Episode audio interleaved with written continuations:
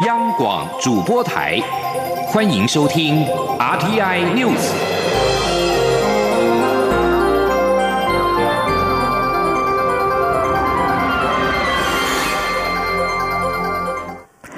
各位好，我是张旭华，欢迎收听这节央广主播台提供给您的 RTI News。为了提升台湾护照的国际辨识度，外交部今天公布新版护照封面。新版封面将英文国名 Republic of China 以环绕国徽的方式呈现，并且放大了 Taiwan 的字样，但中文国名中华民国的位置和样式等护照元素维持不变。外交部长吴钊燮表示，新版护照封面将尽量赶在明年的一月一号发行。蔡英文总统今天出席民进党中常会时表示，新版护照强化了辨识度，也强化台湾的元素。拿到护照有“我们是台湾人”的意思，欲请大家多多支持。记者刘玉秋报道。政府推出新版护照封面，将 Republic of China 改为环绕国徽，并放大台湾字样，以提升台湾护照国际辨识度。对此，身兼民进党主席的蔡英文总统二号出席民进党中常会前受访时表示，新版护照是很多台湾人，尤其常出国的人共同的愿望。在立法院做过相关决议后，行政部门就积极展开作业。总统说，他相信新版护照能强化识别度，也强化台湾的元素，更能保障国人旅行的安全。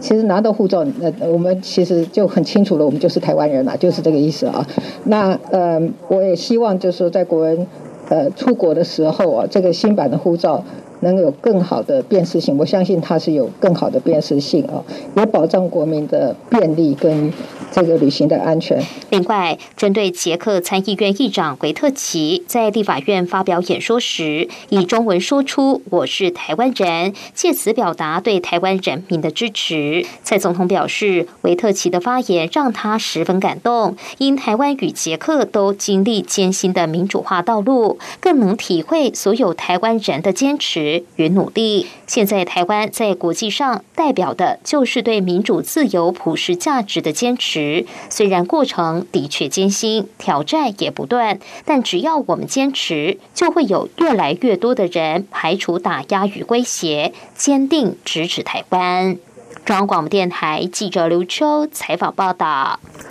台美将启动高阶经贸对话，外交部长吴钊燮今天表示，台湾正和美方磋商举行对话的时间、议题等细节。经济部长王美花今天指出，今年有望召开。而至于会谈的议题，由于是国务院负责经济能源的次青来台，相信在这部分会有深入交流，包括半导体、五 G 都会谈到，甚至也可能会提到美国印太战略、供应链等。记者谢嘉欣报道。美方日前抛出与台湾展开经济商业高阶对话，外界都关注何时登场。经济部长王美花二号出席活动受访时，也被问及此事。他指出，此次将由国务院负责经济与能源的次卿率团来台，目前双方正在密切磋商细节，时间点应该会是今年。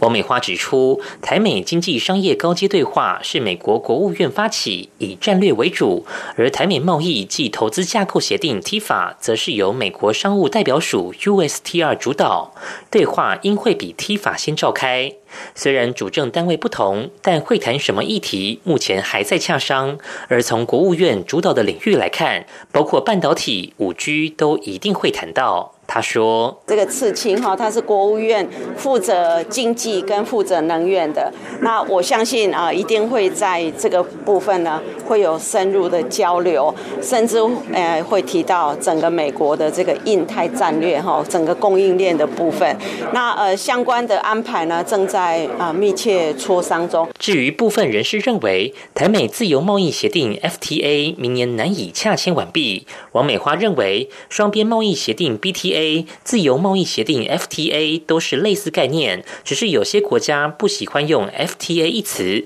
且没有人知道什么时候可以谈成，要看谈判的过程是否顺利。中央广播电台记者谢嘉欣采访报道。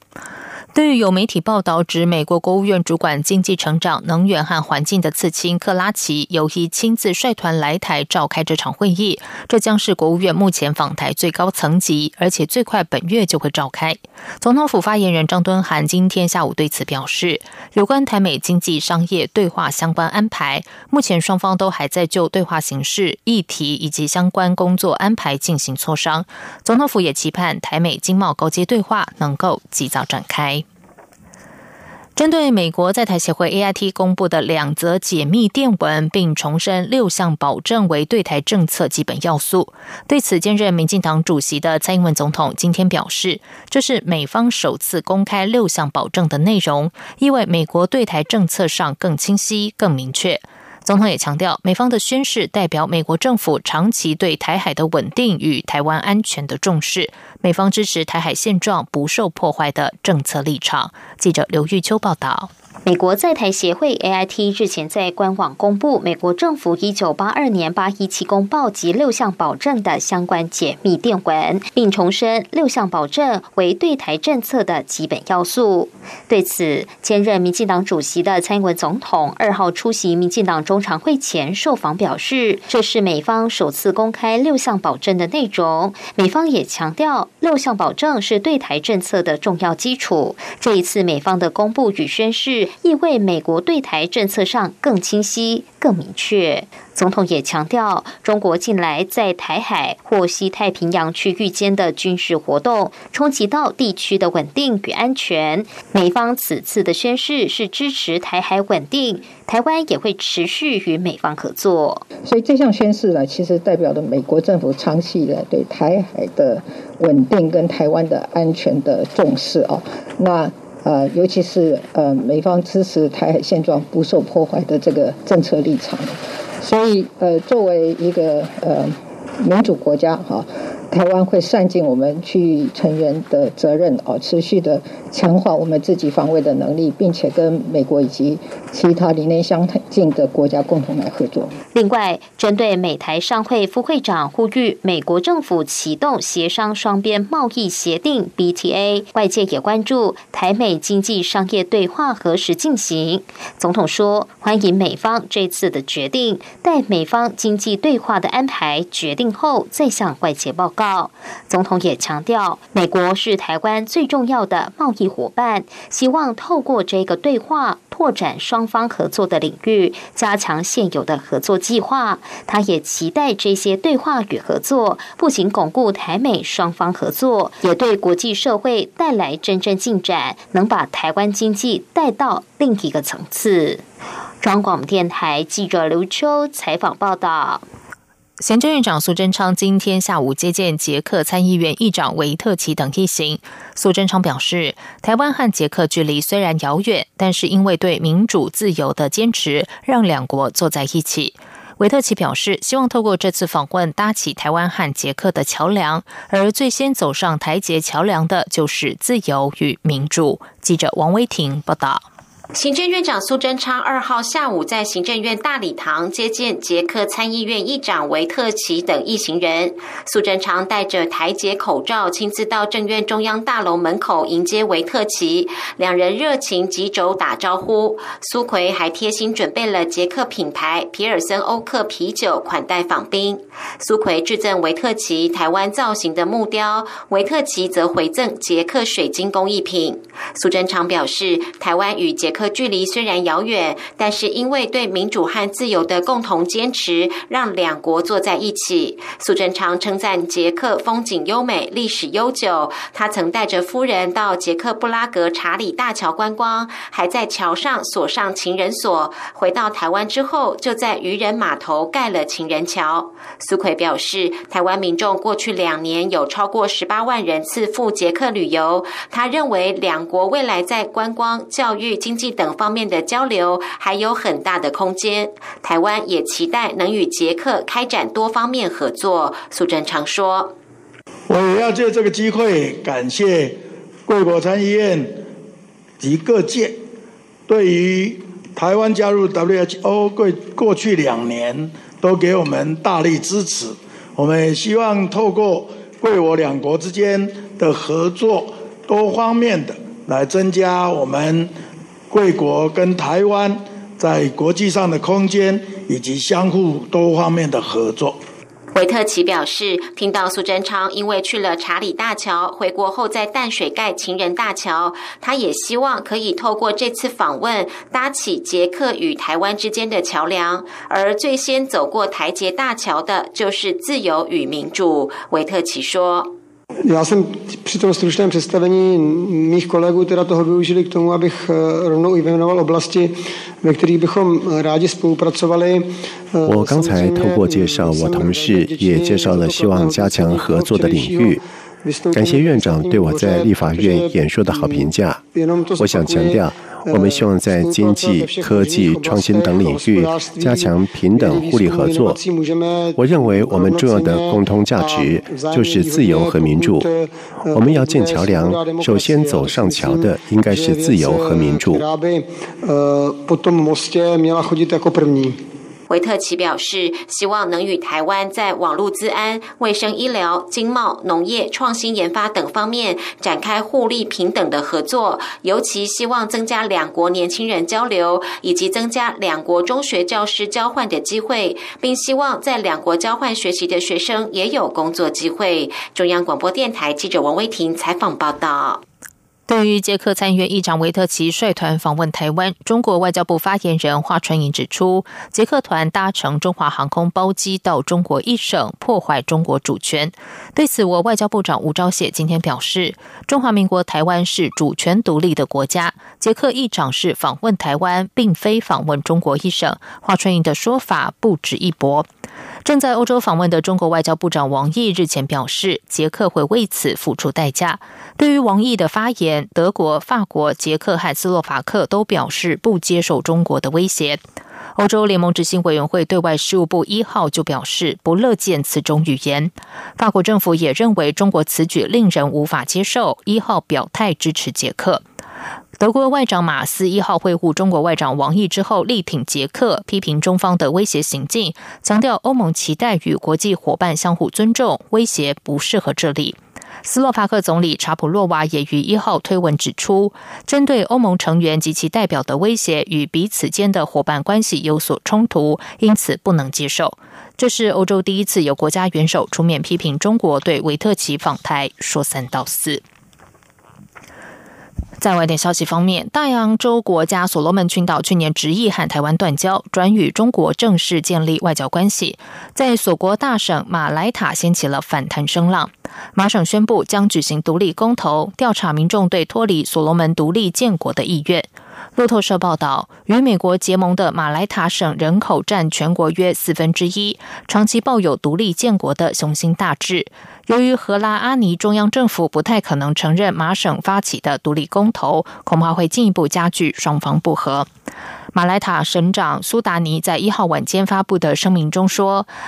和尼阿拉当局明知马来塔省不承认外交关系的变化，却仍然继续施压，要求马省接受中国。苏达尼说：“所罗门群岛的领导阶层正迈向独裁治国，现在已经到了让马来塔省人民思考是否依然愿意成为这个国家一份子的时候了。”马来塔省政府和台湾外交部告诉路透社，台湾援助马来塔省的医疗物资遭到所罗门中央政府扣留，这使得这个锁国第一大省与赫拉阿尼间的紧张关系近来升温。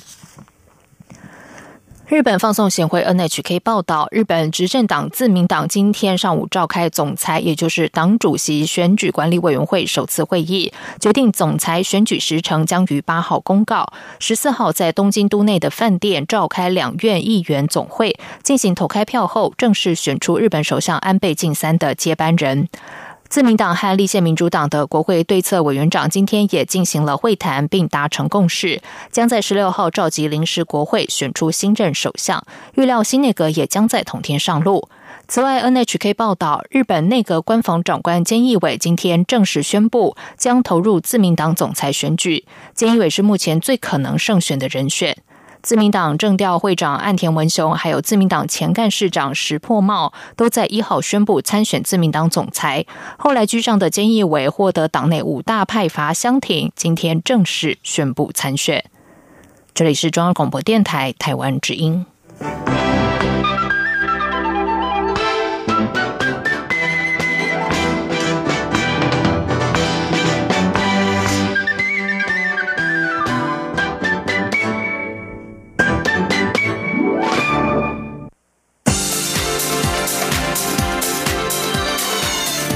是中央广播电台台湾之音，欢迎继续收听新闻。时间是十九点十五分，欢迎继续收听新闻。政府宣布放宽含瘦肉精美国猪肉及牛肉进口，被外界质疑是与美国交换条件。对此，兼任民进党主席的蔡英文总统今天表示，没有所谓的交换说，政府所做的这个决定是基于经济利益，也符合未来总体战略目标。总统强调，政府期盼借此向国际社会说明，台湾有解决困难的决心和能力，政府也会尽最大努力保护国人的健康。至于进口含莱克多巴胺的美国猪肉该如何标示？卫生福利部部长陈时中今天表示，针对要开放的全猪部分，已经着手规划标示示范宣导，下周起就会全台跑透透，希望在明年元旦开放前可以建制好标示模式。记者肖兆平报道。为了因应含莱克多巴胺瘦肉精的美国猪肉进口，卫生福利部除了发表风险评估报告外，也着手规划标示示范点宣导计划，希望在明年元旦前建制好标示模式。卫福部长陈时中二号坦言，标示讲起来很容易，但执行面是有难度，因此下周起将会全台走透透，针对市场、加工厂等处宣导来猪标示教育。同时，也利用下半年时间滚动检讨，等上路时就会有完整方案。他说：“应该也会稍微有一点像是全省跑透透一样哈，那各种不同类类型的市场哈，或是卖的，或是加工厂或等等，因为大家知道这是非常多。”好，那这些都去，好，尽量能够把这个示范跟他们教育好，那示范把它做出来，那大家再一起来检视，说有些不完全的地方，那我们就持续的加强。除了标示，稽查也是把关重点。陈时中表示，肉品在美国时就会源头管理，派员查厂，边境也有查验程序。美猪全猪进入市场后，也会有产销面的抽查。他说：“哦，从我们在原厂的一个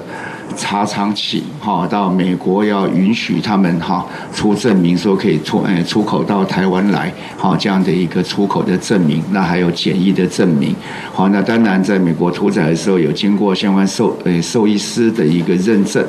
那进到台湾之后，我们在边境的茶叶里面，好，那也会来查，好有没有这样的一个超标的情况。”好，然后再进到后市场进用抽查。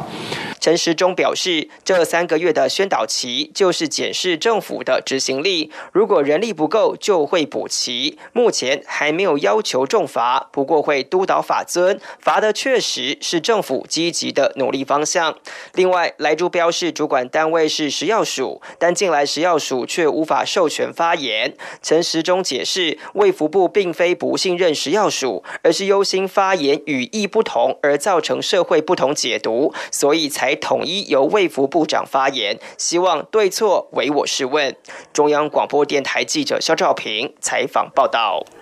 为了反对政府全面开放瘦肉精美猪和美牛进口，国民党主席江启臣今天表示，国民党接下来除了会强力监督美猪开放的行政程序，也不排除上街抗争，更加发起全民食安公投，以九月六号全代会作为全国公投连署起点，反对民进党粗暴的决策。记者刘品希报道。国民党主席江启臣二号下午在中常会中发表公开谈话，他批评蔡英文总统粗暴突袭，贸然宣布开放含瘦肉精的美猪与美牛进口，以全民健康作为利益交换的代价，令人愤怒与失望。江启臣指出，民进党说时空环境已经不同，事实上是换了位子，换了脑袋。非治疗疾病的动物用药一直都有争议。截至目前，欧盟仍禁止使用瘦肉精。民进党不该对美国卑躬屈膝，这让台湾在贸易谈判上自失筹码，最后可能人财两失。他说：“民进党说要争取签订自由贸易协定 （FTA），现实是没有看到谈判的进展，只有看到自失筹码。民进党在上贸易谈判桌前宣布开放有争议的美国农产品进口。”已经陷入美方继续喊价、持续要求我方退让、施压降低贸易顺差的窘境。最后可能人财两失。江启臣表示，政府应该积极协助养猪产业转型与升级，开拓台猪的海外市场。现在没有建立配套就开放美猪，将扼杀国内刚摆脱口蹄疫情的养猪产业。此外，马政府时期的牛猪分离已经是食安底线。猪肉加工多元，他质疑要如何做好产地标注，地方政府要怎么稽查，瘦肉精美猪将成为食安的重大风险。江启臣指出，民进党说不该一国多制，实际上并没有一国多制，而是中央任意开大门。既然民进党政府无法承受美国的压力，就由地方政府来严加把关。江启臣强调。接下来，国民党团会强力监督开放美猪的行政程序，也会跟产业界、社会团体共同发声，甚至不排除上街抗争，更将发起全民食安公投，以九月六号全代会作为全国公投连署的起点，结合理念一致的公民团体，以具体行动反对民进党粗暴的决策。央广记者刘聘熙在台北的采访报道。中央流行疫情指挥中心今天宣布，国内新增一例从印尼移入的 COVID-19 武汉肺炎确诊个案，这使得台湾总确诊人数来到四百八十九人。指挥中心表示，这名境外移入确诊个案是四十多岁的印尼籍男性船员，个案是在今年八月十六号入境后就居家检疫十四天，因为工作预定于九月二号再次出境，自费检验为阳性。指挥中心指出，卫生单位已经掌握接触者共三十五人，分别是专车驾驶两人，同车接触者三十三人，都列为居家隔离对象。此外，近日接获越南和日本官方透过国际卫生条例国家对口单位通知，表示检出从我国入境的 COVID-19 武汉肺炎阳性无症状个案。指挥中心今天表示，正在持续疫调当中。法务部今天表示，正在研修犯罪被害人保护法，除了要以被害人权益为核心，建构以家庭为中心的保护模式，强化被害人的知情权外，也将检讨被害补偿金的定位，改变现行由国家代位求偿的方式，放入国家责任概念，由国家直接给予补偿金，并从优从速发放，强化对犯罪被害人的保护。记者欧阳梦平报道。在二零一七年的司法改革国事会议中，有关犯罪被害人诉讼地位的提升、被害人保护服务以及修复式司法等议题受到关注。法务部长蔡清祥指出，现行的犯罪被害人保护法是在二十年前制定，因此他在去年一月便指示保护司进行全面检讨、研议修法，以符合现行需要。保护司二号说明十大研修方向，其中在补偿金部分，因为考量诉讼程序长。耗费数年，现行犯保法采国家代位求偿的方式先行给予，但该金额会从被害人日后从加害人所获得的赔偿中扣除。法务部严拟修法，改采国家责任的概念，由国家另给予补偿。法务部保护司司长黄玉元说。二十年前，我们国家的概念还是认为说，这是应该行为人要负责的，只是国家先代位求偿。那我们现在是希望从不同的角度来来思考，就是呃，在一些国家，他们采取所谓的国家责任。总是有人呃发生的意外，是不是国家在一开始就应该要予以介入？因此，他所谓的从以往的我代表被害人先向加害人予以求偿的概念，会完全的改变过来，变成我国家就直接给了。目前这笔补偿的名称及数额还未定。黄玉元强调，当然会考量国家的财政，不能无限为之，会定定金额上限，也会限定在重大犯罪。至于其他修法方向，还包括以被害人权益为核心，建构以家庭为中心的保护模式，跨部会协调机制，跨部会保护责任，纳入地方政府协力角色，强化被害人知情权，加强法律协助，规范修复式司法基本原则，以及犯保协会组织运作专业化等。法务部长蔡清祥特地举慈济为例，表示一有灾难发生时，慈济的志工就会到现场抚慰并协助被害人。他期待政府对于犯罪被害保护也能做到这样：当犯罪被害人有需要时，就有人在场并一路相伴，而不是流于形式。中央广播电台记者欧阳梦平在台北采访报道。联能会今天指出，二零二零年河岸第二十六号演习将于九号到十一号于核能二厂及邻近地区进行实地演练，将纳入防疫相关作为。另外，也会首度运用五 G 技术，尝试传输数据效能。记者杨文军报道。人能会二号指出，二零二零年核安第二十六号演习将于九号到十一号于核二厂周边举行，将假设核二厂因为天然灾害并同发生核子事故复合式灾害时的部署及民众疏散策略进行实兵演练。人能会也指出，由于武汉肺炎疫情仍不能轻忽，这次演习也首度纳入防疫措施，将演练居家检疫者的疏散程序。北市政府科长罗义田说：“居家检疫者，他要离开这里，那他要怎么离开呢？是不是有要有专门的防疫机动车来载，甚至要我们的呃消防局的专门的一个救护车来把他载离开？所以这个桥段我们都把它放进去。所以除了呃核子事故的一个相关的演练之外，我们把这个也特别把它放进去，就是说不要说是为了这个忽略的防疫的一些相关作业，这是比较新的一个做法。”原能会副主委刘文忠也指出，这次北辐射监测中心也将首度运用五 G 技术，尝试数据传输效能。另外，过去通常要用手遥控的无人机侦测，也将改由自动化的方式操作。原能会提醒，十号上午十点十五分，将在核二厂紧急应变计划区，包括新北市万里区、金山区、石门区及基隆市七堵区、中山区、安乐区等区域发放核。核子事故警报，并利用灾防告警细胞广播服务、区域简讯、市话及民防广播系统进行通知，请民众收到讯息时不用惊慌。中央广播电台记者杨文君台北采访报道。接下来进行今天的前进新南向。前进新南向。